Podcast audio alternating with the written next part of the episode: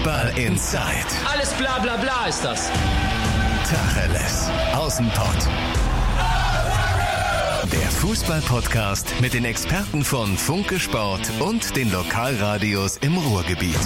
Was für ein Einstieg hier in unsere neue Folge. Herzlich willkommen. Mein Name ist Christian Hoch. Fußball Insight, das ist der gemeinsame Podcast der Lokalradios im Ruhrgebiet und den Experten von Funke Sport. So, falls ihr euch jetzt denkt, äh, der Hoch, der hört sich äh, scheiße an, so wie eigentlich immer, aber der hört sich nochmal ein bisschen mehr scheiße an. Das liegt daran, ich habe mir richtig ein eingefangen. Das bitte ich also zu entschuldigen. Umso mehr freue ich mich oder umso weniger werde ich heute reden und umso mehr werden meine beiden Gäste heute reden. Das ist einmal Christian Brausch von Hi. Funke Sport und Reviersport. Hi Christian. Und Uli Hohmann, Reviersportgründer. Ich freue mich sehr auf unsere Runde. Hallo. In den vergangenen äh, Wochen gab es immer wieder, äh, musste ich hören, Kritik an äh, meiner Person von den handelnden Personen Andreas Ernst und Timo Düng. Und da muss ich natürlich mal zurückschlagen, denn in der vergangenen Woche, Christian Uli, saßt ihr hier auch schon und habt, wie ich höre, eine wunderbare Sendung aufgenommen, aber die konnten wir leider nicht ausstrahlen. Ne? Also das nur so als kleiner äh, äh, Hieb gegen, gegen die andere Sorte. Es gab wohl technische Probleme. Nein, Spaß beiseite. Wir sprechen über die Bundesliga, über die zweite Liga und natürlich auch über unsere Regionalliga-Clubs. Wir fangen an mit einem Weihnachtsgeschenk. So hat es heute die Watz gemacht. Uli, Amine Arid hat seinen Vertrag vorzeitig bis 2024 verlängert. Äh, überraschend für dich oder hast du damit gerechnet? Also überraschend insoweit, als man in letzter Zeit bei Schalke diese Erfolgsmeldungen nicht mehr gewohnt war. Ne? Spieler sind ja reihenweise abgehauen, teilweise ohne dass Schalke eine Ablösesumme dafür kam, was besonders tragisch ist in der heutigen Zeit. Und da hat man natürlich das Schlimmste befürchtet, ne, weil Harit hat tatsächlich auf, mich, auf sich aufmerksam gemacht. Äh, nicht erst in dieser Saison, muss man sagen, auch in der vorvorigen war er schon sehr stark und hat eigentlich auch ähm, gezeigt, was in ihm steckt. Ist ein junger Spieler und ja, es gibt halt eben 10, 20 Vereine in Europa, die pff, für die das kein Problem wäre zu sagen, komm her, kriegst du doppelte oder dreifache oder zehnfache und dein Berater auch noch, keine Ahnung. Also von daher war ich sehr froh. Ich habe das auch mal vor ein paar Wochen geschrieben. Das wäre für die Schalke-Fans tatsächlich ähm, ein Weihnachtsgeschenk, wenn diese beiden Autogramme zu Harit Zeli auch noch ein Übel dazu kämen. Dass Harit der Erste ist, ähm, ist gut. Ja, ist für Schalke sicherlich und für alle Fans ein, ein gutes Zeichen. Über Alexander Nübel werden wir gleich auch nochmal sprechen. Christian, für Uli ein gutes Zeichen, für dich höchstwahrscheinlich auch. Glaubst du, dass denn auch dieser Vertrag bis 2024, ich will jetzt nicht schon wieder schwarz malen, aber dass der wirklich dann bis zu dem Zeitpunkt erfüllt wird, wenn er so weiterspielt? So weit nach vorne gucken ist wirklich schwierig. Also ich war schon überrascht, dass der Vertrag jetzt verlängert wurde. Am Montag hat er ja einen Tweet abgesendet, nachdem war es dann nicht mehr so ganz überraschend. Aber im Vorfeld hätte ich nicht gedacht, dass so kurzfristig da irgendein Vollzug gemeldet werden kann. Zum einen habe ich ihn bisher gar nicht so überragend stark gesehen. Also jetzt die Saison klar, super Spiele gemacht, aber dass er dann in den Fokus von den ganz Großen geraten soll, kam für mich ein bisschen überraschend, dass da vielleicht jemand dann auf einmal etliche Millionen auf den Tisch legt, um ihn bei Schalke wegzukaufen. Vielleicht habe ich aber auch zu wenig gesehen, das kann natürlich schon sein, aber ähm, er hat ja schon mal ein Interview gegeben, wo es eher so klang, dass er sich bei Schalke ins Schaufenster stellen möchte für größere Clubs. Daher war es dann jetzt schon überraschend, dass das so schnell ging. Vielleicht ist er wirklich dankbar, wie mit ihm umgegangen wurde nach dieser katastrophalen letzten Saison, wo er auch privat viele Probleme hatte. Ähm, kann natürlich sein, vielleicht ist er auch geläutert, vielleicht findet er oder David Wagner zu seiner Stärke zurück und ist dafür dankbar. Aber dass es jetzt trotzdem so schnell ging, ähm, hätte ich nicht gedacht. Und ob er bis 2024 bleibt, also ich glaube es nicht, entweder länger oder kürzer, weil dann würde ablösefrei gehen und das will Schalke mit Sicherheit um alle um alle mit aller Macht verhindern. Ähm, deshalb, also 24 auf keinen Fall. Ich glaube, dass es eine Win-Win-Situation ist. Also für den Spieler, der, wie Christian richtig sagt, nach einem schwierigen äh, vergangenen Jahr, nach dem Unfall mit der Todesfolge, mit einer schwierigen Saison, jetzt wieder erstarkt ist durch Jochen Schneider, durch die Strukturen, durch den Trainer und auch für Schalke eine super Situation. Sie haben vorzeitig verlängert und können, wenn er so weiterspielt, natürlich viel Ablöse machen. Das ist eine wunderbare ja. Sache für beide Seiten, oder? Naja, klar. Also ich meine, wenn man diese schöne neue Fußballwelt so nimmt, wie sie ist, und dann muss man ja wohl, dann ist das so. Ne? Man muss erstmal froh sein, dass man dann Vertrag, wie immer der aussieht, ähm, das, das können ja auch nur die letztlich wissen, die den da unterschrieben haben. Und natürlich wird er so sein, dass, dass sich Harit die Möglichkeit ähm, äh, gut schreiben lässt, zu gehen. Aber Schalke profitiert in jedem Fall insoweit, als dass die Ablösesumme höher sein wird, als das, was die Firma bezahlt haben. Und ja, man kann es heutzutage nicht mehr anders so sehen. Ich würde mir natürlich wünschen, dass so ein Spieler sagt, äh, Schalke hat mir äh, den Rücken freigehalten in der schweren Zeit. Äh, der Verein ist super, die Mannschaft ist toll, ich will mit meinen Kollegen viel erreichen. Das wäre mir lieber. Aber so kann man heute, glaube ich, nicht mehr dran gehen. Man muss halt die Dinge sehen, wie sie sind. Das ist ein Wirtschaftsgut, Harit und entsprechend wird er behandelt und ähm, es ist natürlich immer so ein Aspekt dabei. Manchmal gerade in Schalke kann man das ja nicht so ganz abtun. Jetzt hat er den großen Vertrag, der wird ja auch ein bisschen mehr verdienen als vorher. Wie wird er jetzt spielen? Ja, dann hast du halt den auch an Hacken. Das ist ja immer das Problem. Ne? Du könntest Spielern ja auch zehn Jahresverträge geben, aber du weißt ja nicht, was passiert. Und dann sagt der Spieler möglicherweise, ja, Dankeschön, ja, ich kriege zehn Jahre mein Geld. Also es ist für wie der Verein es macht, ist falsch. Ähm, es gibt sicherlich in der Vergangenheit, in der jüngeren Vergangenheit ein paar, wo man sich gewünscht hätte, das hätte man anders regeln können. Aber im Großen und Ganzen bist du halt heute als Verein eigentlich in einer schlechten Position. Die Berater wissen genau, was ihre Spieler äh, am Markt wert sind und sind da gnadenlos und kennen da auch keine Verwandten. Und dass sie das geschafft haben, in Schalke jetzt erstmal diese Situation so zu lösen, ist, ist schon gut. War das denn früher wirklich anders oder war es nicht da auch schon die Situation, dass du den Markt hattest, dass ein Spieler wechseln wollte? Wie war das vielleicht da? Naja, sagen wir mal, die große Zäsur war dieses Bossmann-Urteil. Da werden sich viele vielleicht gar nicht mehr dran erinnern, aber es gab halt eine Phase, da war es halt nicht so, dass wenn ein Vertrag ausgelaufen ist, ein Spieler per se ablösefrei war. Mhm. Und es gab halt die Situation, trotzdem musste noch eine Ablöse gezahlt werden. Das war natürlich für kleine Vereine, für mittlere Vereine ein Segen, weil du kriegst in jedem Fall für einen Spieler, der sich bei dir so profiliert hatte, dass du, äh, dass große Vereine auf ihn aufmerksam wurden und bereit waren auch zu bezahlen, kriegtest du eine Entschädigung, so muss man es wohl nennen. Und das ist weg. Das ist weg, weil die Spieler sagen nach diesem Urteil, ich bin freier Mensch, ja, ich bin kein Sklave, was ich immer bei Fußballern als komplett irrsinnig angesehen habe. Also dann wäre ich auch gerne Sklave, wenn die welche sind. Ähm, dass du halt jetzt sagen musst, die Spieler sind, wenn Vertrag ausläuft, frei. Das bedeutet ja eigentlich schon ein Jahr vorher äh, musst du ihn verkaufen, jetzt mal so ganz äh, verkürzt gesagt, um überhaupt eine Ablöse zu kriegen, weil wenn die dann den Vertrag, wie es heißt, einfach nur ja, die einen aussitzen, die anderen tatsächlich absolvieren, wie Goretzka vielleicht sagen würde von sich, ne? dann bist du halt als Verein, geht der weg und du kannst sehen, wie der wo du bleibst. Ne? Und das ist für mich aus, aus Sicht des Fußballs schade, weil die Vereine ja letztlich ein Gebilde sind und jeder schiebt Geld hin und her und dadurch kommt irgendwo immer wieder auch eine gewisse Chancengleichheit zustande und die ist natürlich im Laufe der letzten Jahre immer geringer geworden. Und vor allem dann, wenn Vereine Spieler eben umsonst abgeben müssen, ist das einfach notwendigerweise für den Verein äh, mehr oder weniger Drama. Christian, auf der Wunschliste zu Weihnachten von Uli ist also schon ein Haken gemacht. Der zweite wäre Alexander Nübel. Da gab es ja immer wieder die Diskussion, äh, wechselt er vielleicht zu den Bayern, verlängert er seinen Vertrag. Äh, wie siehst du da die aktuelle Situation? Ja, nachdem die Meldung kam, dass Neuer bei Bayern verlängern soll, ist das Thema wohl durch. Wenn das so stimmt, ähm, dann gibt es nicht viele Vereine, die sonderlich interessant werden. Leipzig vielleicht, mit Gulaschi, ein Torwart, der jetzt auch nicht gerade viel Kritik aufbringt. Angeblich hat er da dann aber gesagt, da möchte ich nicht hinwechseln. Ist auch eine Option, dass er gar nicht hin will. Also sind die Chancen für Schalke mit Sicherheit gestiegen. Nur müsste man das jetzt in der Winterpause mal langsam zum Ende bringen, weil sonst wird es wieder so eine Phase, wo keiner weiß, was wirklich los ist und irgendwann wird dann auch die Wut auf den Spieler mal ein bisschen größer, wenn der sich per se einfach gar nicht entscheiden will oder kann und bis zum allerletzten irgendwas hinauszögert, weil damit macht er sich mit Sicherheit keine Freunde. Uli, ist es nicht eigentlich verwunderlich, dass dieses Thema ja noch nicht so wirklich auf Alexander Nübel auch von Seiten der Fans negativ äh, ja, ausge sich ja, ausgewirkt hat? Ich habe in der Tat am Anfang der Saison gedacht, weil es ja auch schon sich abzeichnete, dass der nicht im Traum daran denkt, äh, da irgendwelche Fristen einzuhalten. Und Schneider gibt ihm ja auch alle Zeit der Welt, jedenfalls sagt er das.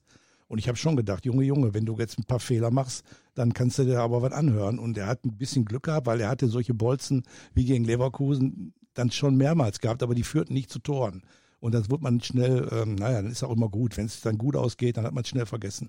Aber was Nübel da macht, also aus meiner Sicht, ähm, ist es einfach, einfach schlecht. Also es ist schlecht, dass man als junger Torwart, der gerade wirklich Fuß fasst in der Bundesliga, äh, sich sowas rausnimmt und einfach sagt, ich äh, interessiert mich gar nicht, wie, wie der Verein denkt, wie die Fans denken. Ich äh, weiß noch nicht und mal guck mal und so.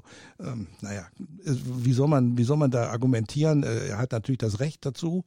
Ja, man kann ihn nicht zwingen.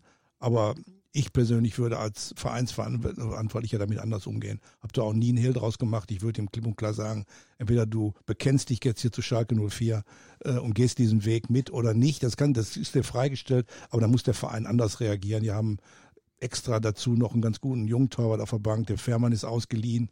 Ich würde mit solchen Leuten lieber, äh, ich würde die lieber im Tor sehen, als jemand, der sich also weigert, sich zu bekennen. Zu Schalke 04 gehört immer auch als Spieler ein gewisses Bekenntnis. Auch wenn das heutzutage, ich sag's nochmal wieder, bei Harit ja auch schon, sicherlich sich anders ähm, darstellt und äh, ich mit dem, meiner Meinung dazu weiß, dass da sind nicht so viele, die die mittragen. Die jungen Leute, die vom Managerspiel kommen, ja, die gewohnt sind, ja, den kaufe ich den und den Spiel gebe ich den ab und so, ne? Die, die kapieren gar nicht, wenn ich der Meinung bin, dass das einfach zum Fußball gehört, auch dass ein Spieler mal was zurückgibt.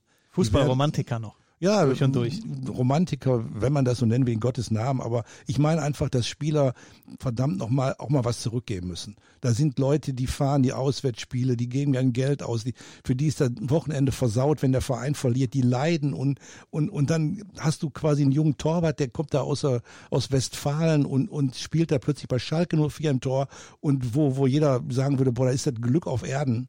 Und dann sagt er nur, ja, weiß ich nicht, mal gucken, gucke ich mal, mal sehen. Ja, und Schalke steht dann im Mai möglicherweise da und dann sagt er, ja, ich gehe zu Inter Mailand oder weiß der Himmel wohin und dann können sie gucken, wie sie klarkommen. Finde ich nicht in Ordnung. Habe ich kein Verständnis für. Klare Kante von Uli Humann, so sind wir das von äh, dir gewohnt und meiner Meinung nach ist das auch eine Sichtweise, die man durchaus teilen kann. Christian, du hast es gerade schon angesprochen, vielleicht ein bisschen romantisch angehaucht. Man weiß ja auch gar nicht, inwieweit das vom Spieler auskommt oder inwieweit das vielleicht auch vom Berater gesteuert wird, der natürlich auch da in erster Linie auch Profit im, im Sinn hat. Oder viele von ihnen, ich möchte auch nicht alle über einen Kamm scheren, aber viele haben natürlich den Profitgedanken an erster Stelle. Klar, Uli hat es vorhin gesagt, Wirtschaftsgut. Harid ist ein Wirtschaftsgut, er ist ein Wirtschaftsgut, die, die Berater haben ihre Provisionen im Blick und ähm, sowohl er als auch Nübel selber haben sich ja sehr, sehr wortkarg gegeben bisher. Ne? Ist jetzt wirklich schwer, da irgendwas zu interpretieren. Die haben einfach immer nur gesagt, wir schauen mal, wir schauen mal, wir sprechen und dann, dann fahren wir irgendwann eine Entscheidung. Und ja, also ich glaube, dass man als Fußballromantiker sehr, sehr schwer hat in heutigen Zeiten. Denn, äh, ja, wurde jetzt gesagt, man muss, man muss auch Verständnis dafür haben. Die haben, keine Ahnung, 10, 12 Jahre in ihrer Karriere. Heute ist man ja mit knapp 30 schon Auslaufmodell. Als Torwart ist noch ein bisschen was anderes. Und ähm, da müssen sie natürlich schauen, dass sie auch für sich das Beste rausholen. Und da bleibt die Romantik halt schnell auf der Strecke. Und mit dem Blick nach Köln würde ich sagen, da sind so viele, die sich zum Verein bekennen und da mhm. mit denen durch die Tür gehen wollen und äh, die will aber keiner mehr sehen, weil sie auch die Leistung nicht bringen. Das ist ja die andere Seite der Medaille, die einfach nur mit Bekenntnis ja, auch noch keine Leistung nein, abliefern. Das ist schon richtig. Da ja. ist das dann, ist dann so ein Mix macht's wahrscheinlich ja, wieder. Und äh, ja, deshalb wäre es wahrscheinlich schon sinnvoll, auch mit dem Hin Gedanken im Hinterkopf, weil was für ein Verein man ist und mhm. wie da die Seele und das Herz und alles eine Rolle spielt. Ähm, das ist ja dass bei man Schalke sich da, genau, groß, das ist bei Schalke ganz groß. Ähm, dass man da ja ein bisschen anders mit umgeht, sich ein bisschen offener äußert, als äh, ja so so cool mit der Situation umzugehen, die vielleicht nicht jeder nachvollziehen kann. Aber ich glaube, man kann sagen, wenn wir bei Schalke über Vertragssachen äh, diskutieren und über Verlängerungen oder Nichtverlängerungen, dann wird sportlich einiges richtig gemacht, auch wenn es jetzt äh, am vergangenen Spieltag gegen Leverkusen eine Pleite gab. Äh, richten wir den Blick auf Borussia Dortmund, aufs Sportliche de, äh, diesbezüglich. Da hat es in der Champions League, äh, also ich saß vor dem Fernseher und ich habe äh, mich dabei ertappt, wie ich wirklich mitgezittert habe. So als, als deutscher Club, dann hofft man natürlich, dass auch der deutsche Club weiterkommt. Kommt. und dann gab es dieses Parallelspiel mit Barca und Inter und und Dortmund hat sich ja schwer getan gegen Slavia Prag. Und ja, Uli, wie ging es dir vielleicht auf der Couch zu Hause? Hast du da auch Ach ja, ja, gut. Ähm, ja, man sicherlich, diese Situation war absehbar äh, vom ersten oder von der Auslosung an. Es geht um Inter oder Borussia Dortmund. Klar gibt's immer wieder mal Überraschungen, aber diese Champions League, ich habe auch gestern nochmal diese Konferenz geguckt, da die Spiele waren alle klar, alle Gruppen waren klar. Man musste schon irgendwie Piräus gegen Belgrad als Hit des, des Lebens verkaufen, äh, um dieser Champions League überhaupt noch eine gewisse Spannung zu verleihen. Borussia Dortmund war aus meiner Sicht, äh, ich halte auch nichts davon, immer wieder diese äh, die kleinen Vereine in Gänsefüßchen. Wieso ist Prag klein? Prag ist überhaupt nicht klein. Die haben durchaus auch äh, in, in anderen Spielen vorher schon gezeigt, was sie können und das, dass man erwartet, dass man sowieso gewinnt und nur die Frage, wie, wie hoch, ist vielleicht auch äh, weil das sicherlich auch jetzt ein weiteres Thema äh, ist, mhm. was Borussia Dortmund angeht, ein Problem dieses Umfelds. Also es ist schon mittlerweile sehr äh, nah an der Arroganz von Bayern dran. Ja, dass man quasi von jedem Spiel erwartet, dass der eigene Club irgendwelche Festivals da abzieht und der Gegner so Staffage ist. Er geht mir sehr auf den Wecker. Und so ist es eigentlich auch in den, in den Wochen vorher in der Bundesliga gewesen. Also wie da mit dem Favre umgegangen wurde, es ist echt eine, eine Schande. Ja, ich hätte mir schon gewünscht, dass Rauball und le solche Leute, die eigentlich für, für solche Situationen die richtigen sind, da wirklich klarer gesprochen hätten. Weil die Leute, die in den Foren auf Favre rumgehackt haben, das schon nicht mehr, äh, nicht mehr erträglich war, die müssten doch jetzt eigentlich mit einer Tarnkappe in, durch Dortmund laufen. Weil es ja nun tatsächlich erstmal so unterm Strich, was ist denn passiert? Die sind vorne, Die haben zwei Punkte mehr als Bayern, wo man ja immer glaubt, das ist der Zweikampf. Die sind in der Champions League weiter, im DFB-Pokal weiter. Was soll denn noch mehr äh, geleistet werden? Dass da nicht jedes Spiel ähm, läuft wie, wie Musical-Vorstellung, wo man nur jubeln kann, ja gut, wenn man, dann muss man da wegbleiben. Also natürlich kann Paderborn auch mal Borussia Dortmund überraschen. Natürlich verlierst du auch mal. Ist doch gut so, dass die verlieren. Klar, in dem Augenblick, wo man totaler Fan ist, will man natürlich kein, keine Niederlage akzeptieren. Aber Borussia Dortmund sollte ein bisschen mehr Demut walten lassen ja, die sollten vielleicht versuchen, anders mit der, mit der Situation in der Liga umzugehen, als Bayern München das macht seit, seit vielen Jahren. Und ich glaube, das würde denen besser zu Gesicht stehen. Und wenn man ein Stück weit die, die Anspruchshaltung reduzieren würde, dann würde man jetzt im Moment da stehen und eigentlich total zufrieden auf diese Zwischenbilanz gucken. Champions League, ja, ja, um da gerne. ganz kurz, wir hatten das ja letzte Woche auch schon mal das Thema, dass es einfach auch zu viele Spieltage gab, wo die Leistungen dürftig waren. Ne? Du vergleichst jetzt mit Musicals. Das waren also sehr viele verpackte Generalproben, würde ich jetzt sagen, dabei. Nicht nur Paderborn, auch ein paar andere Spiele. Dann hat man das Problem, Reus findet nicht zu seiner Form. Man hat die Abwehr, die gefühlt jedes Spiel sechs bis acht Großchancen zugelassen hat. Und so kam eins zum anderen und dann natürlich hat man klar den Titel als Ziel ausgegeben und hat sich sehr emotioniert dargestellt, hat teuer eingekauft. Das schürt ja Und dann sollte ne? man auch die ein oder andere überzeugende Vorstellung folgen lassen. Klar, alle Wettbewerbe drin, hätte jetzt ohne Birki auch gegen Prag wieder anders aussehen können. Und dementsprechend kann man immer noch so ein Aber dazugeben. Und ähm, die Dortmunder würden halt gerne auch mit dem Kader möglich mehrere Spiele wie gegen Düsseldorf sehen. Dann wird wahrscheinlich auch der eine oder andere Ausrutscher verziehen werden. Aber es waren halt viele Spiele dabei, die knapp waren, die unausgewogen waren, wo man nicht das Gefühl hatte, das ist der BVB, wie er spielen kann. Und dementsprechend musste auch Lucien Favre dann eben mit einer gewissen Kritik leben, auch wenn sie vielleicht manchmal ein bisschen zu hoch gehängt war. Inwieweit spielt beim BVB die Rolle, dass auch in der Führungsebene oder im gesamten Umfeld auch noch immer die Zeit mit Jürgen Klopp verglichen wird?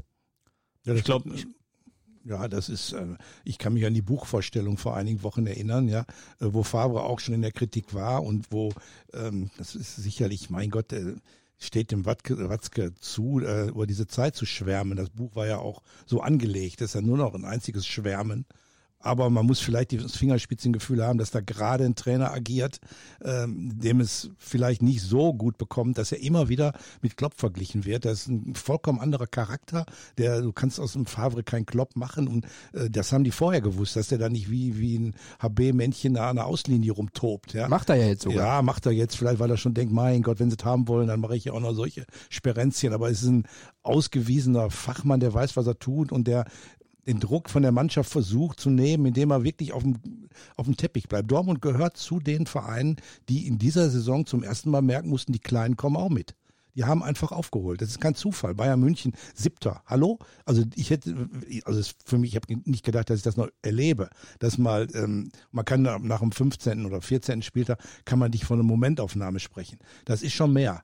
Und äh, das zeigt, dass einfach die Bundesliga ein Stück weit ausgeglichener geworden ist. Wer das nicht leiden kann, ja, dem kann man sagen, das ist doch helfen. das Beste, was passieren ja, konnte. Das ist doch großartig. Und ja. dazu gehört aber zu dieser Ausgeglichenheit, dass du diese Spitzenvereine hast, die dann auch mal Spiele abliefern. Ja, da kann man leicht vergessen, dass ein Gegner am Platz ist. Natürlich mhm. kann man immer sagen, ja, wenn wir die gut spielen würden, würden die jeden 5-0 wie jetzt Düsseldorf weghauen. Mhm. Ja, aber ja, es ist immer auch ein Gegner am Platz. Das ist der Unterschied jetzt noch, noch mal zum Musical. Ne? Da willst, mal, du, da willst du singen und dann kommt einer und haut dich weg. Ich glaube nicht mal, dass das jetzt so alles mit Klopp noch irgendwie in Verbindung steht. Ich glaube, dass auch die ein oder andere Fehlplanung einfach mitverantwortlich ist. Welche? Dass man vorne keinen Stürmer neben Alcassa hat und dachte, Götzel kann nochmal also neun auflaufen, was jetzt im Winter eventuell geändert werden soll. Wobei da soll Favre ja gesagt haben, dass er das nicht möchte, weil das nicht zu seinem System passt. Dann ist das ne? seine Fehleinschätzung, genau. Aber trotz allem war klar, Alcassa ist selten der Typ, der eine Saison durchspielt. Und man braucht eigentlich auch abseits eines sturen Systems, was man spielen möchte, auch eine Alternative mal, um, um reagieren zu können. Und das war eine der Fehleinschätzungen. Dann ja, defensive Probleme kamen eh dazu. Und so kam es zu der Ausgeglichenheit, dass auch Dortmund nicht vorne weglief. Aber sie haben sich jetzt auf jeden Fall wieder gefangen, kann man sagen. 15-0 gegen Düsseldorf gewonnen, in der Champions League weitergekommen. Mit ein bisschen Glück, da gebe ich dir absolut recht. Äh, Roman Bürki war ja in einer unfassbaren äh, Form äh, an diesem Spieltag und dann mit dem ja, nötigen Quäntchen Glück eben ja. eingezogen. Nehmt ihr den Schwung jetzt auch mit in die Bundesliga? Jetzt haben sie mal, ja, jetzt kommen drei Spiele, ne? Also jetzt, die nächste Woche wird sehr entscheidend sein. Ich, ich denke erstmal schon, jetzt werden sie in Mainz vermutlich gewinnen. ja, ich gehe davon aus, Ja, aber guckst du mich an. dass sie, dass sie das, dass sie das packen Ich dachte, werden. Uli, du weißt es. ja, ähm, da würde ich ja nicht hier sitzen, sondern vielleicht Vielleicht, schon in der Wettbude. vielleicht kommt ja dann auch noch das Weihnachtsgeschenk mit dem Stürmer aus Salzburg, dass der, äh, ist mir jetzt vor kurzem erst Erik, aufgefallen. Erik Allon, Hallo, genau, die Quote, ich habe die gar nicht so am Schirm gehabt. Ja, Holland. Der in der Champions League und in der ersten Liga Österreichs da alles weggehauen hat. Also ist ja schon beeindruckend mit 19 Jahren und äh, kann man Dortmund nur beglückwünschen, wenn sie den kriegen. Also ist ja wirklich genau der Typ, der gefehlt hat. So ein richtiger Kavemsmann vorne drin, der da einen anderen Typen mal darstellt. Und wenn das auch noch kommt, also ich glaube, dass Dortmund jetzt den Schwung sowieso mitnimmt, auf die Frage zurückkommt und dann, wenn sie den Spieler auch noch verpflichten, dann haben sie auch ein schönes Weihnachtsfest. Da wird dann die Diskussion sein, RB Salzburg spielt ja Erik Holland. Holland? Ich Ja, weiß nicht. ja, Irgendwie ja. so. Hört sich jetzt durch meine Nase so an. Ne? Ja. Sonst, sonst würde sich das natürlich Ja, ganz glasklar anhören. Ja. Ähm, der bei RB Salzburg unter Vertrag steht und da gibt's natürlich dann immer die Diskussion, oh, wird RB Leipzig da vielleicht so ein Erstzugriffsrecht drauf haben? Angeblich soll es das nicht geben, aber sie sollen auch stark interessiert sein. Also diesen Wettlauf, diesen Wettkampf wird es oder gibt es offenbar. Ne? Ja, die haben ja ja genau- jetzt die Gelegenheit am Mittwoch ne, oder Dienstag spielen die ja gegeneinander. Da kann man ja nochmal gucken. Da ist auch für Dortmund sicherlich eine Nagelprobe. Da müssen sie wirklich zeigen, weil Leipzig ist in bestechender Form. Hat natürlich im Gegensatz, wenn man jetzt auf den Spieler ab, äh, abhebt, ähm, die haben ja halt vorne die Leute. Ne? Also der, der Werner ist Timo eigentlich Werner ne- ist ja unfassbar. ich mein, weiß nicht, wie man da jetzt, ähm, wenn man den noch dabei packt, ja, kann man alles machen, aber du hast halt am, zumindest laufen erstmal nur elf auf. Es gehören immer mehr dazu, das ist mittlerweile sicherlich jedem Verein klar und jedem Spieler auch. Kannst nicht immer spielen, aber die wollen ja alle immer spielen. Und bei Borussia Dortmund würde natürlich besser passen, aber auch da musst du gucken, die haben ja auch vorne schon ein Überangebot. Ich, äh, ich meine, die, die, natürlich haben die das auf dem Schirm gehabt. Natürlich sind die nicht völlig blöd und haben gesagt, ach Gott, doch, wir haben ja total vergessen, noch einen Mittelschirmer, das ist ja dumm, dass wir das jetzt nicht dran gedacht haben, ist ja ausgeschlossen. Die haben schon gedacht, dass das funktionieren kann. Wenn du in so einer offensiven Dreierkette, sage ich jetzt mal, vor, hinter der Spitze, wo du Spieler hast, die ohne Probleme zweistellig treffen können, Sancho Reus, Hazard. Brand haben sie ja, vielleicht auch eher davon, davon noch gesehen dann, als auf der Dann Acht. kannst du vielleicht mal sagen, ja, ob da jetzt nur einer im, äh, jetzt in der Box ist und den Ball dann reinstochert oder nicht. Ja, gut. Es hat sich rausgestellt, aber vor allen Dingen ja auch, der hat ja zuverlässig getroffen. Nur ist dann halt verletzt. Äh, Das kann man natürlich vorher auch nicht so wissen. Manche Spieler, die sind, äh, der Gnabry bei Bayern München, da dachte man, der ist in spätestens zwei Jahren Sportinvalide mit seinem Knie. Und der äh, läuft dazu Hochform auf. Also selbst in diesem medizinischen Bereich hast du halt nicht die Gewissheiten. Ne? Also ich denke schon, dass Dortmund da jetzt, ähm, weil ich glaube schon, dass das Problem da auch liegt. Unter anderem mindestens da. Gibt auch noch vielleicht hinten so ein Problem. Aber Welches meinst du? Ja, in der Innenverteidigung. Äh, nach wie vor ist das eigentlich meines Erachtens ähm, schon etwas labil. Also Hummels hat nicht schlecht gespielt, kann man wirklich nicht sagen. Er hat da, wenn er dabei war, hat er das gemacht, was man erwarten konnte. Aber es war häufig schon so, dass da äh, Spiele waren, da gebe ich ja auch dem Christian recht, da hat man schon gedacht, dass, da fehlt es schon so an der Struktur. Ne, auch äh, in der in diesem Verbundspiel zwischen defensivem Mittelfeld und, und Innenverteidigung habe ich dann schon immer wieder mal so Situationen gesehen und so sind, ja auch Gegentore gekommen. Aber äh, das wäre halt das Hauptproblem war in dieser in dieser äh, ersten Serie bei Borussia Dortmund schon dieses diese vakante Position vorne, dass Götze die nicht spielen kann. Das das äh, das hat man jetzt endgültig gesehen. Diese diese komische Neun, die man da äh, von ihm interpretiert hat, die äh, funktioniert halt nicht. Und deswegen ist dieser neue Stürmer, ich kenne ihn nicht, ich muss wirklich, gest- also ich kenne natürlich seinen Namen, ich kenne seine, seine, ähm, seine Quote, wie man heute so sagt, nur man muss halt gucken, wo er jetzt diese Quote gemacht hat in Österreich, ja, und äh, da muss man mal abwarten, wie so ein Spieler zurechtkommt in so einer Bundesliga. Wobei in der Champions League hat er auch auf Ja, natürlich, Bühne nein, nein, das ist ohne jede Frage. Wenn Dortmund den kriegt, wäre das eine Riesenüberraschung, wenn man sich überlegt, mit wem die da konkurrieren. Dann hat er ja diesen Manager, diesen Riola, da wird einem natürlich erstmal, wenn man den Namen schon hört, kriegt man schon das Gefühl, da lass die Finger davon. Pogba hat er, glaube ich, gemacht. Ja, also ganz das- viele das große Transfers. Ja, ja, der hat auch die Finger drin gehabt beim Mikitarian, da Ja. bei diesem ganzen elendigen Gehacke da.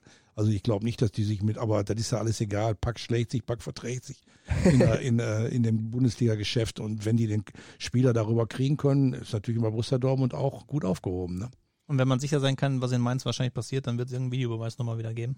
Denn Mainz ist da auch ganz groß dabei. Bayer Lorz hat sich jetzt als letztes Du willst jetzt schon riesig aufgeregt und da sind wir wieder bei Ulis Lieblingsthema. Ähm, also Okay, bevor wir, genau, da machen wir es, bevor wir in die zweite Liga gehen, als kleinen Zwischenbreak. Ähm, ja, wir haben noch ein bisschen zu spielen, aber es ist natürlich trotzdem Zeit, äh, schon mal Richtung Weihnachten zu gucken, Richtung Winter und ein bisschen Fazit zu ziehen. Und Uli, jetzt ist die Steilvorlage schon gegeben vom Christian. Dein Verlierer der bisherigen Saison ist nicht Dortmund, ist nicht Schalke, ist kein Bundesliga-Verein. Das ist der Videobeweis. Ja, sicher. Also ich habe mich geärgert letztes Mal. Du hast am Anfang die Situation angesprochen mit der verkorksten Sendung von letzter Woche, weil ich hatte das Gefühl, dass ich das ganz gut rübergebracht habe, warum ich diesen, diesen Kölner Kladderadatsch da also wirklich sehr, sehr ähm, ja, es ist einfach, es ist einfach nicht, äh, nicht richtig, was da abgeht. Man hat das Gefühl, man wollte Gerechtigkeit schaffen, man wollte ähm, vielleicht auch diese Diskussionen eindämmen, die nach jedem Spiel passieren, Fehlentscheidungen und so weiter. Und also aus meiner Sicht hat man den Fußball nur unnötig kompliziert. Also wenn ich die Situation mir angucke, eigentlich bei jedem Spiel. Ich habe jetzt mal irgendwie in einem Anflug von Verrücktheit äh, Stuttgart-Nürnberg eingeschaltet und komme da genau klatschtig in die Situation rein, wo es wieder um, um Elfmeter ging, ähm, wo man denkt, mein Gott, was, was ist das denn jetzt, ein Handelfmeter?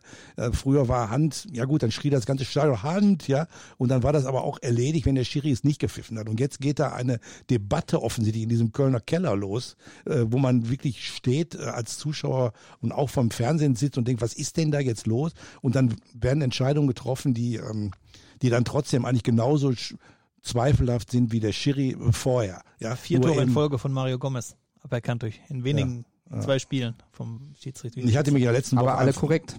Leider, ja, das stimmt. Ja, es sind dann tatsächlich, man kann das so sehen. Ne? Man kann, wenn da an so ein Schnürsenkel noch im Abseits hängt, ja. ja, dann ist das dann so. Aber ich, mein Lieblingsthema im Moment ist wirklich dieses Tor ähm, von Union Berlin in Schalke.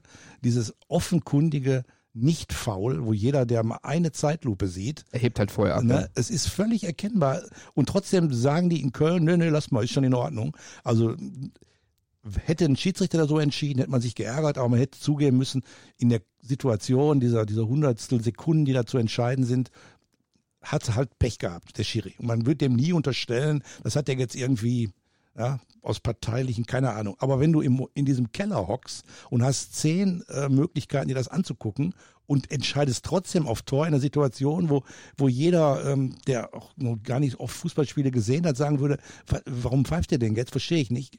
Ähm, ja, dann muss man, dann kommt man schon zu Verschwörungstheorien. Zumal das Schlimme ja. einfach ist, am Ende werden sie sagen, es gab 120 Klar, Eingriffe komm. vom VAR, 70 davon wurden richtig entschieden und da wurden Fehlentscheidungen korrigiert und über die anderen spricht dann keiner mehr. Die werden sich das so schön zurechtlegen, dass ähm, sagen, ja, wir haben aber so und so viel Prozent korrigiert und damit der Fairness äh, preisgetragen und dementsprechend äh, über diese ganzen Wahnsinnsentscheidungen, es ist ja nicht nur dieser Schaltgelfmeter, es gibt wirklich mindestens jeden zweiten Spieltag eine, wo du sagst, das ist sowas von absolut Hanebüchen, was da mhm. passiert. Der Zeitraum, wie lange es dauert, bis eine Entscheidung gefällt ist, bis die Leute mal kapieren, worum es überhaupt geht und dann zum guten Schluss immer noch das, dass auch wirklich Sachen, wo es absolut klar ist, dass es die Entscheidung komplett witzfrei ist.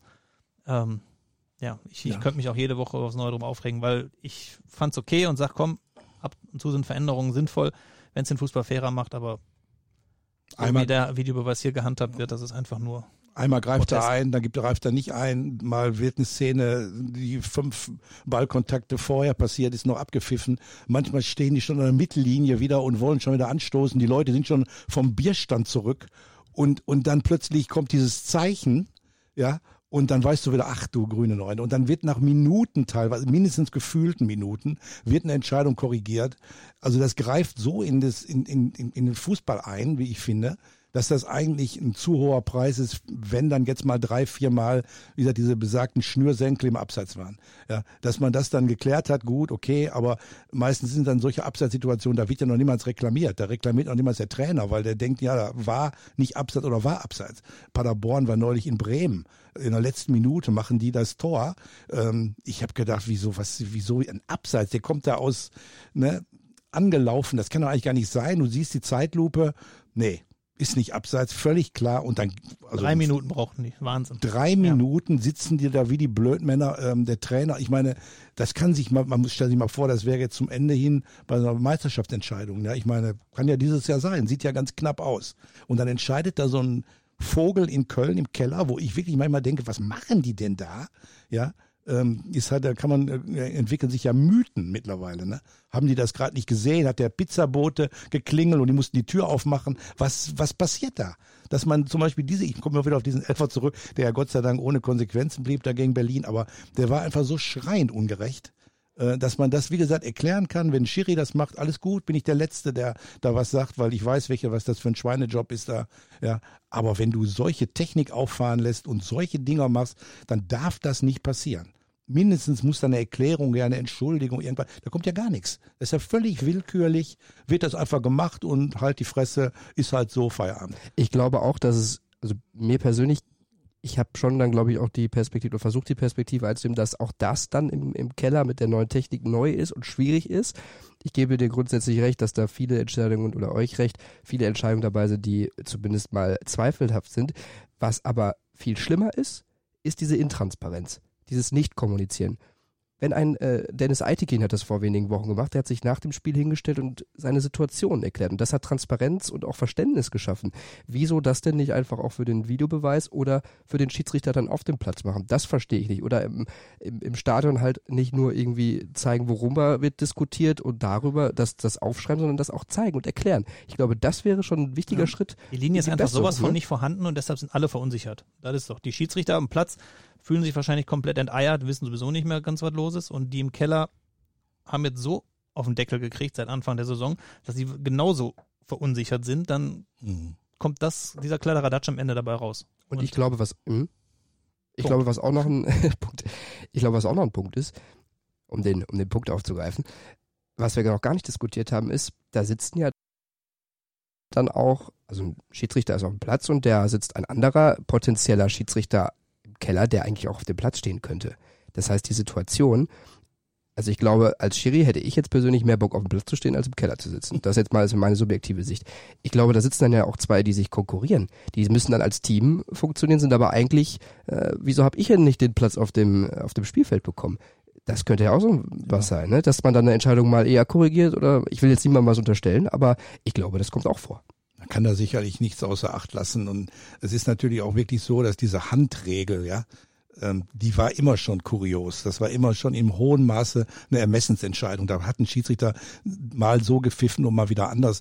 Du kriegtest das nicht hin. Und das kriegen die ja heute ja auch nicht hin. Das ist ja ein, das ist ein Anatomiekurs. Wo verbreiterst du deine Körperfläche? Ich kann das nicht mehr hören. Ja, ähm, da wird jetzt wieder, dann hat ein Spieler die, die Hand am, am, am, am, am Bauch und, und der Ball wird angeschossen und der gibt einen Elber und da hat er den Hand Gott weiß wo draußen und er gibt ihn nicht und hin und her.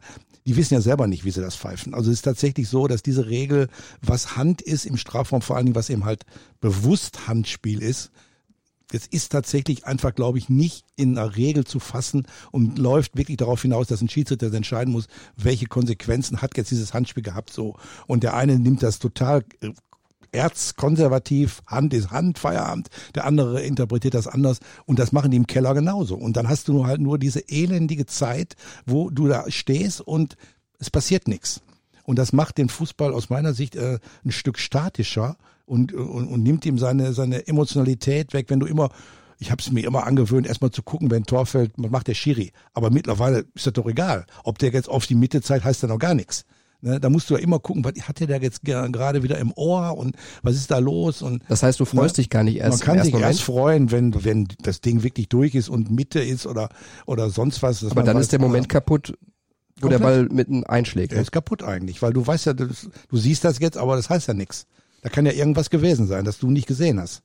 Es ist ein elendiges Thema. Es ist ein elendiges Thema und ähm, wirklich aus meiner Sicht wirkt, äh, hat das eigentlich jetzt, ist das eigentlich immer noch die Probezeit oder so oder ist die vorbei? Nee, Weiß die ist schon seit der vergangenen Ist schon vorbei, ja, vorbei. Mahlzeit. Dann wird man da wahrscheinlich das nicht mehr loswerden. Ne? Jetzt haben sie den Keller tapeziert und so. Werden sie wahrscheinlich da jetzt nicht mehr rausgehen. ein elendiges Thema, der Videobeweis für viele Fans äh, und ein elendiges Thema für viele Fans des VfL Bochum ist auch immer die Situation der Vertragsverlängerung oder der auslaufenden Verträge. In der vergangenen Saison war es so, Jan Jamra, Lukas Hinterseher, ich erinnere mich auch an einen Kommentar von dir, Uli, äh, bezüglich Jan Jamra, Stichwort Dankbarkeit, das hatten wir ja auch. Ähm, aber es ist auch in diesem Jahr natürlich wieder in Bochum so, dass ein Top-Vertrag ausläuft, der von Danilo Soares. Und die Situation ist so, dass äh, der VfL schon in der vergangenen Saison ein Angebot unterbreitet hat. Das hat die Spielerseite abgelehnt. Jetzt gab es ein neues und die Gespräche, so zumindest VfL-Manager Schizilots gegenüber uns, WW Sport, ähm, die Gespräche laufen, wir wollen mit ihm verlängern. So, jetzt ist die Sache aber so, der sieht ja, der spielt gut und die äh, Mannschaft des VfL Bochum nicht. Das heißt, er hat einen Markt, er ist ablösefrei und da könnten andere potenzielle äh, äh, Vereine Schlange stehen. Das sei wohl auch so, sagt zumindest sein Berater gegenüber Bild. Das äh, können wir jetzt so noch nicht bestätigen, aber es ist Christian auch, auch da wieder ein Teufelskreis und erinnert an die Fälle hinter Seher Jamra, wo der VfL wahrscheinlich am Ende mit leeren Händen dastehen wird. Ne? Das ist immer so eine Abwägung, was man dann macht. Ne? Also ich glaube, aus Vereinssicht würde ich es wirklich so machen, dass ich den Spieler lieber ein Jahr vorher abgebe. Immer. Ohne, ohne Ausnahme in der Regel, denn dieses ablösefreie bringt Bochum nichts. Bochum hat in den letzten Jahren den Kader insofern versucht, immer nochmal zu verstärken, indem man jedes Jahr siebenstellige Ablösen kassiert hat. Manchmal noch durch irgendwelche verspäteten Raten, weil Spieler nochmal irgendwo gewechselt sind und Bochum beteiligt war. Dann für die Teroddes und so weiter haben sie Stiepermann. immer Stiepermann haben sie immer gutes Geld noch bekommen und das fehlt jetzt zuletzt ein bisschen. Dieses Jahr war es sehr sehr wenig zum ersten Mal. Gar nicht. Gab es nicht noch irgendwo für irgendeinen gab's doch Stiepermann klar gab's noch gab's ja, noch aber das, war, das zählt ja noch zur vergangenen. Das zählt ja gar Okay. nicht mehr in das Jahr rein. dann war es auf jeden Fall sehr, sehr wenig bis gar nichts und Bochum fehlt das Geld einfach. Und ähm, jetzt, du hast die beiden Fälle hinter Seat Jamra angesprochen, wenn es jetzt Suarez wird, Bochum lebt auch davon, dass eine Ablöse reinkommt und ähm, da muss man meiner Meinung nach vielleicht so ein bisschen umdenken, dass man sagt, so, wenn einer nicht ein Jahr vorher verlängert, dann Wechsel. Und wenn es natürlich möglich ist, ne, ist immer so leicht gesagt auch und der muss erstmal dann einen Verein finden, der muss auch erstmal bereit sein zu gehen, aber ansonsten zu sagen, so, dann planen wir jetzt schon, Weitsicht ein bisschen, ein bisschen anders auf der Position, denn äh, Bochum kann sich das nicht Jahr für Jahr leisten, da solche Leistungsträger ablösefrei abgeben zu müssen. Also sie kämpfen halt mit allen Mitteln. Mit Ja, aber der Kampf muss dann frühzeitig beendet werden. Mhm. Dann, dann muss man nicht in die Saison reingehen und Okay. kämpfen, wenn man meistens weiß, der Kampf ist eh verloren. Denn Hinterseher war klar, macht er wieder eine einigermaßen Quote, dann kriegt er die Angebote, mit denen Bochum nicht mithalten kann. Jamre hatte, schon, hatte schon ein Angebot, da haben Genau. sie ihn nicht wechseln lassen, also war auch klar, der wird gehen wollen. Ja, ich meine, man müsste dann eine, eine einheitliche Clublinie fahren und mit dem Blick immer darauf, dass Bochum auch auf solche Ablösen angewiesen ist, weil sonst es gibt nicht so viele Bereiche, in denen die noch ihre Einnahmen großartig steigern können. Das Stadion ist für die zweite Liga ordentlich gefüllt. Ja. Die Sponsoren stehen hier nicht Schlange, weil du hast Dortmund und Schalke und was weiß ich nicht alles drumherum. Das zeigt also die musst du, musst du, genau, musst du diesen Punkt in Betracht ziehen und dementsprechend dann eine harte Linie fahren, auch wenn es manchmal dann schwierig ist, dann frühzeitig schon irgendeinen Ersatz zu finden. Aber die Beispiele zeigen einfach, am Ende werden sie Bochum verlassen. Und das wird vermutlich bei Soares auch so, so ausgehen. Aber gebe ich dir recht, Uli, der, der andere Punkt in dieser Diskussion ist dann, du verlierst einen Leistungsträger frühzeitig. Jetzt stelle man sich mal vor, der Suarez wäre in dieser Saison auch nicht da. So, das ist der, der andere Punkt in der Diskussion. Wie siehst du es? Ja, ich habe es ja eben schon im Beispiel Harit gesagt. Das ist halt eine Etage tiefer, aber eigentlich das gleiche Problem. Die Vereine sind ähm, durch diese Situation, dass die äh, Spieler ähm, eigentlich relativ gelassen abwarten können, dass ihre Verträge auslaufen ähm, und dann entscheiden können, in der Regel dann so, dass sie gehen. Beim VW Bochum sind halt die Möglichkeiten begrenzt. Und Soares hat jetzt schon über Jahre äh, gute Leistung geboten. ist ein Linksverteidiger, den man vielleicht auch in der ersten Liga vorstellen kann, wenn er gesund ist. Er hat ja auch so eine gewisse Anfälligkeit. Es äh, würde mich sehr, sehr wundern, wenn der bleibt. Und es ist für den VfL einmal mehr dann eine bittere Pille, die sie schlucken müssen, weil ähm, es gibt ja immer die Möglichkeit, dann holst du dir halt auch ablösefreie Spieler. Ne? Aber die musst du erstmal finden. Und äh, sobald du dann in Vorleistung gehst und erstmal, und wenn es nur, was sind denn heute 500.000 Euro, da kriegst du ja, was kriegst du dafür? Ja? Also wenn Spieler aus dem Vertrag rausgekauft werden müssen. Und du siehst ja, wie schwer die sich auf der rechten Seite tun äh, mit dem Ersatz, ne? weil da ist ja nun wirklich eine Baustelle mit, mit, mit allem, was man sich nur vorstellen kann, mit äh, Rückführung von Celozzi und so weiter. Und jetzt, wenn dann links auch nochmal wieder so ein Loch kommt, aber die müssen ja erstmal diese Saison überstehen und da brauchen sie den schon noch und da können sie froh sein, dass sie ihn dann haben. Und ich denke in dem Fall auch, da beleidigt sein hilft da nicht weiter. Wenn er nicht will, dann will er nicht und dann muss man halt gucken, dass er jetzt noch so gute Dienste wie möglich tut. Und ich habe ja nun wirklich auch über die ganze äh, Serie bis jetzt immer sehr den VfL versucht, so den Rücken zu stärken, weil ich auch immer noch der Meinung bin, dass die da manchmal zu schlecht wegkommen. Aber man wird natürlich manchmal auch enttäuscht, wenn man wirklich immer zu den falschesten Zeitpunkten dann so ein Rückschlag kommt. Ne? Die haben ja kaum verloren, das wird ja immer sehr übersehen, haben auch viel, ähm, manchmal in den letzten Sekunden noch die, den Sieg aus der Hand gegeben. Klar, das Spiel geht so lange, bis der Schiri abpfeift, aber sie haben trotzdem ja damit gezeigt, dass es ging, ne? wenn man jetzt vielleicht mal ein bisschen Glück auch mal gehabt hätte. Aber gegen Fürth, das ist natürlich dann bitter. Das war so ein wirkliches Schlüsselspiel, weil man nicht nach oben, da guckt ja jetzt nicht ernsthaft jemand hin, aber zumindest auch mal in so ein Mittelfeld, wo man mal so ein bisschen ruhiger die nächsten Spiele angehen kann. Und das war wieder in die Binse gegangen, was nicht nötig war, weil ich habe das Spiel mir auch angeguckt und das war wirklich also ein Grottenspiel von beiden. Und dass sie dann trotzdem wieder in den letzten Minuten dann den Punkt aus der Hand geben und jetzt haben sie morgen, morgen, ne? Morgen, ja. Haben sie natürlich gegen Hannover Aufnahme schon Donnerstag Druck. zur Erklärung, genau. Ja. Freitagsspiel. Genau. Also da haben sie natürlich jetzt wirklich einen Druck, dem, der nicht nötig gewesen wäre, ja. Und ja, von daher ist es ähm, im Moment kein schönes Fest für den VfL Bochum, glaube ich. Definitiv nicht, zumal die Probleme ja wirklich auch äh, tiefer zurückgehen. Schon in der vergangenen Rückrunde gab es eine richtig, richtig schwache Phase, hatte auch ein bisschen andere Gründe als jetzt, aber es zieht sich ja jetzt schon das ganze Jahr 2019 durch in Bochum. Die, die kommen da gar nicht raus. Und jetzt gegen Hannover, gegen den Absteiger, der aber auch mitten im Schlamassel steckt, Christian, wirklich, ja, ein Schlüsselspiel. Das müssen sie gewinnen. Ja, gibt schönere Gegner als Hannover, wo man gewinnen muss. Denn die haben unter Kotschak jetzt ordentlich gespielt, nicht überragend und der hat jetzt die Mannschaft jetzt nicht so sofort wieder äh, on fire gebracht, aber erst Auswärtsspiele unter ihm haben sie gewonnen. Dementsprechend, die kommen hier auch dann mit, mit Rückenwind hin und haben einfach auf dem Papier eine Mannschaft, die sicherlich oben mitspielen muss. Die jetzt nicht so überragend ist, wie man das bei manchen Vereinen kennt, die gerade abgestiegen sind und direkt wieder hoch wollen, aber haben wirklich eine ordentliche Mannschaft. Und da siegen zu müssen, ist schon eine ordentliche Bürde. Vor allem jetzt nach den äh, schlechten letzten Wochen, wo man dachte, jetzt ist man am aufsteigenden Ast und dann kam Fürth und ähm, ja, wie viel haben sie? Drei oder vier? 3-1. Drei, nee, drei Spiele gewonnen oder so. vier bisher erst. Die, Ja. die Bochumer. Bochumer? Drei, ja. Genau, da dann zu sagen, wir müssen jetzt gegen Hannover Genau. gewinnen, äh, da gibt's dankbarere Aufgaben. Zumal jetzt der Punkt noch dazu kommt, auch nach dem Fürth-Spiel gab es wieder eine mega Aussprache mit den Fans und den Spielern, zum Beispiel Manuel Riemann. Dazu sagt Shitzy Lords, äh, wir müssen uns als Einheit präsentieren, als Gemeinschaft. Wir planen auch diverse Aktionen. Das muss er sagen, das ist auch richtig und da hat er vollkommen recht. Aber die Geduld hast du im Umfeld ja auch nicht ewig, zumal Ja. ich sagen muss, dass die Fans schon noch eigentlich geduldig sind. Jetzt übersetzt, übertrieben gesagt, du gewinnst jetzt nicht, indem man dann den Fans ein paar Nikolausmützen gibst oder so. Ne? Du musst auf dem Platz vorlegen. Du musst, das Zeichen muss jetzt vom Ja. Rasen an die Fans kommen, dass da jemand ist, der sich zerreißt, weil dann sind die Fans eigentlich auch da. Das hat man auch im, im letzten Heimspiel gemerkt. Ähm, Total. die Kulisse war ordentlich, die Stimmung war gut, also da gab es jetzt nichts groß Negatives. Zumal sie Aber ja auch stark Wenn so Spiele wie geführt jetzt passieren, dann, dann kippt das auch ganz schnell. Das hat, muss man nicht jetzt nur in Bochum sehen, das gibt es auch anderswo, weil irgendwann ist so ein, so ein Punkt, wo dann irgendwann die Fans keine Lust mehr haben auf Erklärung. Na, du hast ja in Fürth, dann sind dann halt so die Hardcore-Fans, die da mitfahren, ist ja eine Riesenstrecke auch und musst da erstmal hin. Und wer sowas macht, äh, unter den Voraussetzungen beim VfL ist ja nicht gerade so eine riesen Euphorie. Ja. Das sind dann schon so die, die harten Leute. Und wenn die dann also in so nach so einem Spiel so reagieren, dann ist das schon bedenklich. VfL hat einerseits äh, ein, ein schwieriges Publikum, weil es tatsächlich auch ein bisschen anspruchsvoller ist, immer noch der ersten Liga nachtrauert, obwohl die zehn Jahre weg ist, ja. Aber ähm, und immer auch so ein bisschen so latent intellektuelles Publikum, Unistadt kann man auch nicht so ganz außen vor lassen. Da wird auch mal schnell Hohn und Spott ausgegossen, ja. Und dann ähm, auf der anderen Seite, aber man sieht's ja, dass die Zuschauerzahlen stimmen. Also gegen Osnabrück waren 21.000 Zuschauer auf dem, äh, im Stadion, das ist doch toll. Ja. ja, und man, also beim VfL war immer so, die müssen ein bisschen in Vorleistung gehen, kommen die Leute. Äh, jedenfalls in den Möglichkeiten, die da sind. Und Und wenn Herbert kommt, da kommen sie auch. ja, aber der, der kann ja auch kommt nicht jede. Woche Nein, kommen. Ja, dann irgendwann ist mir das auch leid. Wo man dann vielleicht mal irgendwann mal versteht, was er singt, wenn man das zehnmal hintereinander hört.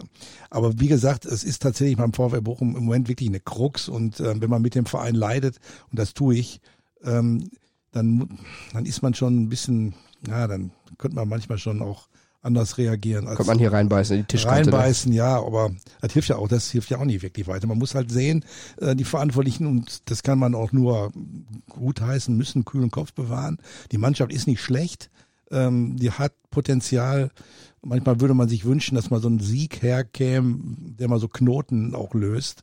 Weil es sind ja immer knappe Sachen. Ne? Also auch selbst gegen Nürnberg, da führst du 3-0 und denkst so, jetzt ist prima und dann hast du eine zweite Halbzeit, wo du glaubst, mein Gott, wenn da nicht wieder Videobeweis. Nicht mit der Mannschaft. 25 ja. Minuten, bis dann entschieden Diese wurde. Saison nicht, ja. Das ist ne? kein, du hast keine Sicherheit. Ich sitze immer oben auf der Pressetribüne nee, und beim 3-0 schreibe ja. ich den Text immer noch nicht. Nee, würde ich auch nicht raten. Weil der könnte in der 80. Ja. auch beim Stand von ja. 3 noch ein 3-3 rauskommen. Also bei Bochum würde ich an deiner Stelle gar nichts schreiben. Also wenn das Ding abgepfiffen ist, dann kannst du mal gucken, wie das ausgegangen ist. Aber, aber dann meckert äh, der, der Kollege schnell genau. Christian zu schimpfen. Das ist auch nicht gut. Jetzt haben wir in den vergangenen äh, Aufnahmen von Fußball Insight immer unsere Regionalligisten ein bisschen übersprungen und gesagt, so, die haben spielfrei oder da war jetzt nichts. Jetzt können wir mal wieder sprechen über Rot-Weiß Essen und über Rot-Weiß Oberhausen. Uli, ich kann mich erinnern, du hast gesagt, es ist dann so, ja, Mitte Dezember auch mal an der Zeit, über Rot-Weiß Essen zu sprechen, ein Zwischenfazit zu, äh, zu ziehen, wie wir es mit Schalke gemacht haben, wie wir es schon mit Dortmund gemacht haben. Wie ist dein Zwischenfazit bei RWE? Ja, die ist, das ist erstmal gut und, und, und positiv. Allein schon, wenn man sich die Jahre vorher anguckt, um die Zeit waren die ja im Grunde genommen, ja, war Feierabend, ja, die Spiele, die dann noch kamen, waren Freundschaftsspiele. Das muss du erstmal irgendwie als Fan äh, äh, verarbeiten und so realisieren, was, was das bedeutet. Das ist jetzt überhaupt nicht der Fall. Die sind mittendrin. Ist für die Nerven vielleicht nicht so gut, weil die ja durch die Bank Spiele haben, ähm, wenn ich jetzt vielleicht mal zwei, drei ausnehme, die einfach unfassbar knapp sind, in letzten Sekunden entschieden werden mit Hängen und Würgen, ja. Also da kann man nicht davon sprechen, was ja jeder, jeder Trainer der, der Gegner macht, beste Kader, super.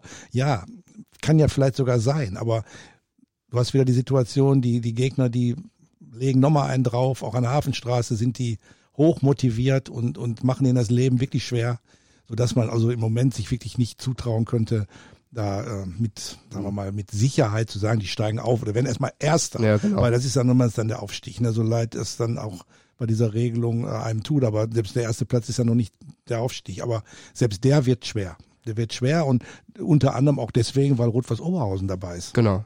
Oder Christian, man sagt, bevor wir auf RWO zu sprechen zu kommen, oder man sagt, Qualität setzt sich am Ende immer durch. Es ist diesmal tatsächlich so, dass der Qualitätsunterschied zu den letzten Jahren dazu führt, dass man A an sich glaubt, dass man B ähm, dann kurz vor Schluss auch viele Spiele gewinnt. War jetzt nicht nur beim Saisonstart gegen Dortmund so, jetzt auch in Dortmund, wobei man kurz vorher schon ein reguläres Tor meiner Meinung nach erzielt hat. Ähm, dann wäre es ja diesmal nicht die 89. Minute gewesen. Wahnsinn eigentlich, ne? RWE hat sich diesmal endlich das zunutze gemacht, was man am Anfang der Saison aus Essener Sicht gehofft hat. Denn nach, seit dem letzten Aufstieg hat man 2010 nach der Insolvenz ähm, da hatte man Start im ersten Spiel, 92 Minuten Alexander Tamm gegen Homberg, Seitfallzieher 1-0 und wurde beflügelt, beflügelt, beflügelt und hat am Ende dann den Aufstieg geschafft. Und diese Von Euphorie. Der Oberliga in die Regionalliga dann. Genau. Danach genau. Hm. Und das hat man dieses Jahr ähnlich geschafft. Man hat in der 92. auch einen Abwehrspieler, nur mit dem Kopf, ähm, Hahn, genau wie jetzt in Dortmund, das 1-0 gemacht und eine Euphorie entwickelt, auch aufgrund der Tatsache, man hat ein bisschen mehr Geld, man hat hoffnungsvolle Spieler geholt, die RWE getragen hat. Die hat RWE auch durch die erste kleine Krise getragen, als ein paar Spiele verloren wurden und keiner unruhig wurde. Und dieses Gesamtbild ist einfach ein ganz anderes als in den letzten Jahren. Uli jetzt gesagt, immer so September, Oktober war die Saison im Eimer, man hat nur noch im goldenen Ananas im Niemandsland gespielt. Und dieses Jahr hat man sowohl eine Krise überstanden, hat Euphorie aus dem ersten Spieltag mitgenommen, schafft es auch späte Siege einzufahren und dementsprechend äh, ist das, was man aus Essener Sicht gehofft hat, dieses Jahr eingetreten, dass man wirklich bis zum Ende oben mitspielen wird. Ob es am Ende reicht, weiß keiner. Klar, Oberhausen ist stark, Pferde stark, Rödinghausen hat eine richtig gute Mannschaft. Aber man äh, kann erstmal sehr zufrieden Weihnachten feiern, wenn man jetzt noch die Pflichtaufgabe, das ist eine, gegen Homberg am Wochenende meistert und äh, dann die Euphorie auch mit ins neue Jahr nehmen kann. Wir haben ja vor der Saison mit Markus Ulich und Hajo Sommers in einer großen Folge in einem Regionalliga-Gipfel hier im Podcast Fußball in Zeit gesprochen. Und da war das ja auch von beiden das Ziel, dass sie eben im Winter, im Herbst äh, noch dabei sind. Und wie Hayo dann gesagt hat, äh, da kommt halt dann keiner mehr, wenn, wenn du nicht mehr dran bist da oben und schon neun Punkte Abstand. Also da kommt auch keiner mehr für 2,50 Mark für ein Bier. So hat das, glaube ich, formuliert. Und ich bin gespannt. Sie haben uns dazu gesagt, dass sie jetzt in der Winterpause auch nochmal zu uns kommen wollen. Was sie dann sagen, ich glaube, Ziel erfüllt. Auch bei Rot-Weiß Oberhaus. Absolut. Also es gibt keinen Grund, nicht zu kommen. Ja. Ähm, alles, alles hat sich erfüllt. Wir werden keine negativen Fragen Fragen stellen, weil es eigentlich relativ positiv gelaufen ist. Irgendwas finden wir aber. Ja, so eine kleinen Seitenhieb ist immer mal drin. aber das, ansonsten, können Sie das Spiel nicht mal früher entscheiden? Ja, ist auch langweilig. Dann gehen die, obwohl dann würden die Leute früher zum Bierstand gehen, dann wäre der Umsatz auch noch größer. Wäre auch vielleicht eine Möglichkeit. Aber ansonsten, ja, für beide eine super Saison. RWO hat in den letzten Jahren auch viele Probleme und äh, schafft es trotzdem immer wieder mit einem kleineren Etat äh, und nicht so vielen Zuschauern, weil wir sind 2000 ungefähr im Schnitt, glaube ich, da eine richtig gute Rolle zu spielen. Und das wird auf jeden Fall eine sehr spannende Rückrunde. Im Jetzt- Gegensatz zu den letzten Jahren, da war es ja relativ früh entschieden und ähm, das wird dieses Jahr wirklich spannend zu sehen. Jetzt die, sogar. die, die, ja, gerne. die dritte Liga ist ja auch wieder äh, wirklich ein lohnendes Ziel. Also es gab ja mal äh, Zeiten, da hat man gedacht, ja Gott, was wollen die in der dritten Liga? Ja, mal ehrlich, wo, wo hast du da jetzt einen Vorteil? Du hast ja auch nicht wesentlich mehr Geld. Also an Fernsehen ist ja auch alles vergleichsweise ja läppisch. Und du hast dann die Fahrten nach Gott weiß wo, ja. Und diese Liga war eine Zeit lang wirklich ein Totenhaus. Und jetzt hast du da Vereine, ne, diese zehn davon haben in der ersten Liga gespielt, äh, klangvollste Namen, die alle Probleme haben, deswegen, sonst sind's ja, wären sie ja nicht da. Das ist Ja. aber ein TV-Anbieter mit, Ja. mit Magenta, mit Telekom, der auch äh, mehr reinbringt und eine, eine wirklich super Präsenz da schafft. Ne? Das kommt noch, also ich denke, die dritte Liga ist schon ein lohnendes Ziel. Da zu spielen äh, kann Spaß machen. Also wenn die Rot-Weiß zum Beispiel Rot-Weiß Essen, aber Oberhausen genauso. Das will man ja gar nicht abwerten. Wenn die da drin spielen würden, hätten die schon eine Menge Spaß und die Zuschauer auch. Also von daher ist das einfach, ähm, ja, man kann es ihnen nur wünschen, aber von den beiden geht nur einer und dann spielst du dagegen, keine Ahnung, Osten. Cottbus oder irgendwie. Ja, ne? Und dann kannst ich meine, da ist ja dann auch der, der Super-GAU, ne? Du setzt dich da durch, wahrscheinlich, wenn das so weitergeht mit dem Tor in der 90. Minute durch Hahn, ja, Kopfball und dann spielst du dann da in dem Osten und dann, und dann ist Feierabend und dann fängst du wieder, also das ist natürlich alles traurig, aber Aber es mal Ende absehbar. Ja, das genau. letzte Mal, Das- bevor dann der Westaufsteiger seinen, Ja. seinen Aufstiegsplatz sichert als Ja. erster. Aber dieses Jahr ist, musst du nochmal durch die ganze Tretmühle durch. Aber man muss halt optimistisch bleiben, wenn man da nur mit betretenem Gesicht rumläuft, dann, dann, dann, dann kannst du das erst, also mit Sicherheit nicht schaffen. Gehen wir mal davon aus, dass das äh, funktioniert. Dass sie wirklich da mal rauskommen aus der Nummer und verdient hätte es der Verein und vor allen Dingen die Zuschauer ist ja Wahnsinn, was die da Menschen mobilisieren, ja. Ähm, das ist ja wirklich eine verrückte Sache und ähm, da hätten die es wirklich verdient, dass da mal einfach Freude wäre und Erleichterung und ein Sprung in die nächste Liga. Christian, wenn ich den Regionalliga-Experten hier sitzen habe, was sagen die Leute eigentlich jetzt im Winter, dass so viele Spiele irgendwie abgesagt werden müssen und verschoben werden? Das, das ganze Tabellenbild ist doch völlig verzerrt und ist doch, dann hast du da mal, dann hat die eine Mannschaft drei Spiele Vorsprung und irgendwie acht Punkte schon durch und du, du guckst da drauf und denkst dir, ach du Scheiße, was ist das denn? Das muss doch tierisch nerven. Also es würde mich auf jeden Fall tierisch nerven. Das ist halt so eine Krux in der Liga, die irgendwo unter dem Profibereich einfach mal vorkommen muss. Denn du hast eine Liga, wo viele ambitionierte Zweitvertretungen sind. Du hast mit RWO, Rödinghausen, RWE sehr ambitionierte Vereine, die unter Profibedingungen trainieren. Du hast aber auch die Oberliga-Aufsteiger dabei, die einfach fast nie die Infrastruktur mitbringen, um dir Paroli bieten zu können. Es ist ja kein Wunder, dass die fast alle direkt auch wieder absteigen. Ne? Ob es jetzt Bergisch Gladbach ist, ob es Haltern ist. Die haben Bedingungen vor Ort, da reicht jetzt übertrieben gesagt, drei Regengüsse aus und ein Spiel wird abgesagt. Da kann das Spiel nicht stattfinden, weil, keine Ahnung, der Platzwart nicht in der Lage ist, da sofort irgendwie zu reagieren. Die sind alle ambitioniert, die haben viele ehrenamtliche Helfer, aber die können das eben nicht leisten, was bei den großen Vereinen möglich ist. Und so kommt das auf jeden Fall vor, dass, ja, dass die kleinen Vereine dadurch eine, eine Art Wettbewerbs Wettbewerbsverzerrung hervorrufen, die sie gar nicht wollen, aber die einfach im Winter nicht zu verhindern ist. Ne? Also ich sage Sportfreunde Siegen, wenn die in eine Regionalliga aufsteigen sollten, irgendwann, da findet bis April überhaupt kein Heimspiel statt, weil das Stadion das nicht hergibt. Und damit, damit muss man leben, das macht, keinen, macht keinem Spaß. Genauso wie Wattenscheid, die mitten in der Saison den Betrieb einstellen, weil die Lizenzunterlagen oder die Lizenzprüfung vor der Saison in der Regionalliga ein Witz sind. Da musst du ein paar tausend Euro vorweisen als Bankbürgschaft. Das reicht. Und äh, solche Fälle wird es immer wieder geben, wenn, wenn der Verband da nicht irgendwelche härteren Regeln an den Tag legt. Und sobald, solange das nicht der Fall ist, wird es das immer geben, dass bei dem einen kleineren Verein sieben Spiele in Folge ausfallen, einer kaputt geht, weil er kein Geld mehr hat. Die Großen einfach damit leben müssen. Jetzt hat RWE das Problem oder RWO, dass viele Spiele abgesagt wurden und die so ein bisschen hinten dran gehangen haben zwischendurch. Kann auch andere treffen, aber das ist mit den aktuellen Gegebenheiten in der Liga nicht zu ändern. ist so eine Schnittstelle zwischen Amateurfußball, wirklich reinem Amateurfußball, zum Beispiel Homberg, ja. VfB Homberg ist, also das sind, das sind keine Profibedingungen. Bei Rot-Weiß Essen ist es dann schon so, Oberhausen sicherlich auch, aber es ist tatsächlich, wie Christian so sagt, es ist halt dieser, dieser, ähm, genau diese Schnittstelle zwischen Profifußball. Für die einen fängt da der Profifußball an in der Regionalliga, was ja eigentlich so nicht formal nicht richtig ist.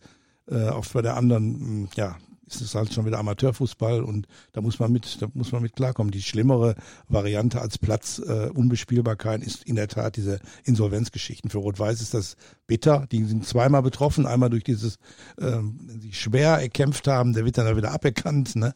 Äh, gegen Wattenscheid und beziehungsweise es erzählt nicht, genau, die drei Genau. Punkte sind weg. Andere haben Fehler gegen die verloren. gespielt oder Fehler- verloren. Ja. Für die ist natürlich ein Segen, ja, dass es dann äh, gecancelt wurde. Und natürlich auch diese Spielabsetzung ähm, jetzt äh, hat natürlich auch, ist natürlich auch nicht gut. Und es geht ja immer so weiter. Bis April rennst du als mit dem Spiel weniger hinterher und hast dadurch notwendigerweise wahrscheinlich immer diese fehlenden Punkte, den, um mal ganz vorne zu stehen. Und den ne? Druck dann, den wenn, Druck. wenn das Nachholspiel ist, das dann zu gewinnen. Genau. Und du weißt ja immer noch nicht, ob Wattenscheid der erste oder letzte Verein bleibt. In. Wuppertal ist immer irgendwas los aktuell, weil Probleme haben mit Finanzen in Lotte. Schwebt Damoklesschwert mit, mit, mit Insolvenz immer wieder irgendwie über dem Verein aktuell. Vielleicht werden sie es am Ende beide schaffen, aber es weiß halt keiner. Kann auch gut sein, die im Januar beide sagen, oder einer sagt oder keiner geht nicht mehr. Dann hast du wieder eine neue Tabelle, werden Krass. wieder Spieler rausgerechnet. Damit äh, Aber das muss doch irgendwie Musst mal du gelöst werden. liegt beim Verband. Das strengere Regeln einfach. Also du, für dich ist das Hauptproblem werden. vor der Saison, dann muss eine härtere Prüfung. Äh, Ja, klar. Mhm. Weil da gibt es Millionen Etats, die da erwirtschaftet werden. Oder RWE hat Millionen Etat, Oberhausen, Rödinghausen, die gehen alle in den Millionenbereich. Und da muss man einfach härter prüfen und nicht nur gucken, sind da 30.000 Euro Bürgschaft, die hinterlegt werden, weil Ja, wo, wie weit kommst du mit 30.000? Mhm. Kommst du ein paar Monate hin, maximal bei dem einen Mhm. oder anderen Verein. Und äh, jeder weiß, wie schwer es ist. Jeder weiß, zwischen Platz drei und zehn spielen um den goldenen Ananas in der Rückrunde. Dementsprechend kommen eventuell weniger Zuschauer. Du hast eine Winterpause, drei Monate, keine Einnahmen. Und da musst du definitiv, wenn es schon an solche Höhen Etats geht, musst du definitiv genau hinschauen. Wattenscheid gründete ja wirklich offensichtlich auf Lug und Trug. Also das, das kann ja gar nicht anders sein. Das war ja ein einziges Gequatsche in den letzten Jahren von Riesensponsoren. Da konnte man ja nie mehr hören. Und man war da schon überrascht, dass sich das überhaupt so ein Verband anhört. Dass da irgendjemand aus Hamburg kommt und will die wieder in die erste Liga führen und so. Also da müsste man eigentlich sofort das Gespräch abbrechen und sagen, ja, okay, alles klar. Ja, und ähm, also ich kenne nicht die Situation in Lotte und in Wuppertal. In Wattenscheid wundert man sich ja eh, wie das möglich war. Das ging ja eh nur mit Gehaltsverzicht der Spieler. Was haben die da verdient? Also das war ja sowieso schon äh, nur, das ist wieder die eine Sache, da spricht ja nichts gegen, wenn die Spieler ähm, für wenig Geld Fußball spielen. Die haben das ja auch wirklich in aller Ernsthaftigkeit getan. Trainer ist überragend, würde ich nur wünschen, dass der endlich mal seine Scheine da machen kann und wirklich dann auch mal einen Verein äh, trainieren kann, der auch die Voraussetzungen schafft. Aber unterm Strich ist es natürlich für die, sagen wir mal, auch für die Akzeptanz der Liga eine Katastrophe, wenn da mal einfach mal so ein Verein da einfach wegbricht und, und die Spiele werden annulliert und so. Und wenn das jetzt wie, äh, wie Christian ja nicht hoffen, aber zumindest ist es nicht völlig ausgeschlossen, weil, weil Wuppertal ist ja seit Jahren hängen die am Tropf. Und immer geht es um 100.000, dann haben sie die 100.000, dann haben sie wieder 100.000 und so geht das immer weiter. Ne? Und bei Lotte blickst ja gar nichts. Der Präsident ist weg und nicht da und nicht erreichbar. Ich weiß nicht, was da los ist, Ja. kann ich nichts zu sagen. Wir sind jetzt auch nicht so im Internen dabei, aber das ist, die Berichte gibt's halt. Ne? Und wäre jetzt nicht das erste Mal. Nordhausen, Regionalliga Nordost, gerade auch wieder einer Insolvenz angemeldet als Fünfter in der Regionalliga. Ähm, kriegen auch jetzt neun Punkte abgezogen. Also ist jetzt nicht nur in der Regionalliga West der Fall und Nee, das ist die Liga. quer durch die überhaupt. Republik ist diese Liga einfach von der Struktur her noch verbesserungswürdig. Ja, oder man würde die neu denken und macht da wirklich aus fünf Staffeln drei oder so. Ja, dann ist da sicherlich auf der einen Seite sind die Fahrkosten da und so, aber man hat dann möglicherweise wirklich die ambitionierten Vereine wieder zusammen und lässt vor allen Dingen diesen Wahnsinn sein mit den zweiten Mannschaften, weil das finde ich wirklich unerhört. Da ist ja auch Tür und Tor geöffnet und Wettbewerbsverzerrung. Ich würde als Rot-Weiß-Fan auch durchdrehen, wenn Schalke oder Dortmund äh, gegen Rot-Weiß da mit fünf Profis ankommt und gegen Lotte oder oder jetzt gegen Ferl oder gegen Rödinghausen mit einem oder so. Also das ist einfach auch eine Sache, die die nicht wirklich äh, Hand und Fuß hat. Diese zweiten Ligen, diese zweiten Mannschaften müssten irgendwie eine eigene Liga haben. Aber es ist ja auch gegenüber solchen Vereinen wie Rot-Weiß Essen schwer erträglich, ne? dass die dagegen Zweit, Gladbach 2 und so spielen müssen. Ja?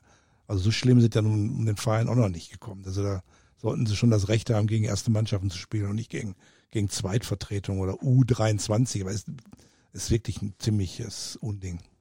Ich hoffe, dass ein Unding für euch nicht diese Folge war. Die unterm Strich 58 Minuten, die wir Ach jetzt über ganz, ganz viele Themen gesprochen haben. Das hat mir persönlich sehr, sehr großen Spaß gemacht. Uli Hohmann, Reviersportgründer, vielen, vielen Dank für deinen Besuch. Gerne. Und auch an dich natürlich, Christian Brausch von Fugesport. Reviersport ist dein Steckenpferd. Vielen Dank an dich. Danke. Und ich versuche dann morgen beim Spiel des VfL wieder pünktlich die beiden Punkte zu schicken. Ich hoffe. Mein Name ist Christian Hoch und ich hoffe, euch hat Spaß gemacht.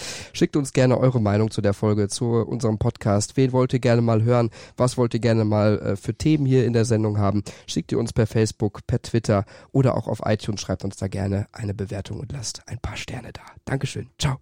Fußball Inside, der Fußball-Podcast mit den Experten von Funke Sport und den Lokalradios im Ruhrgebiet.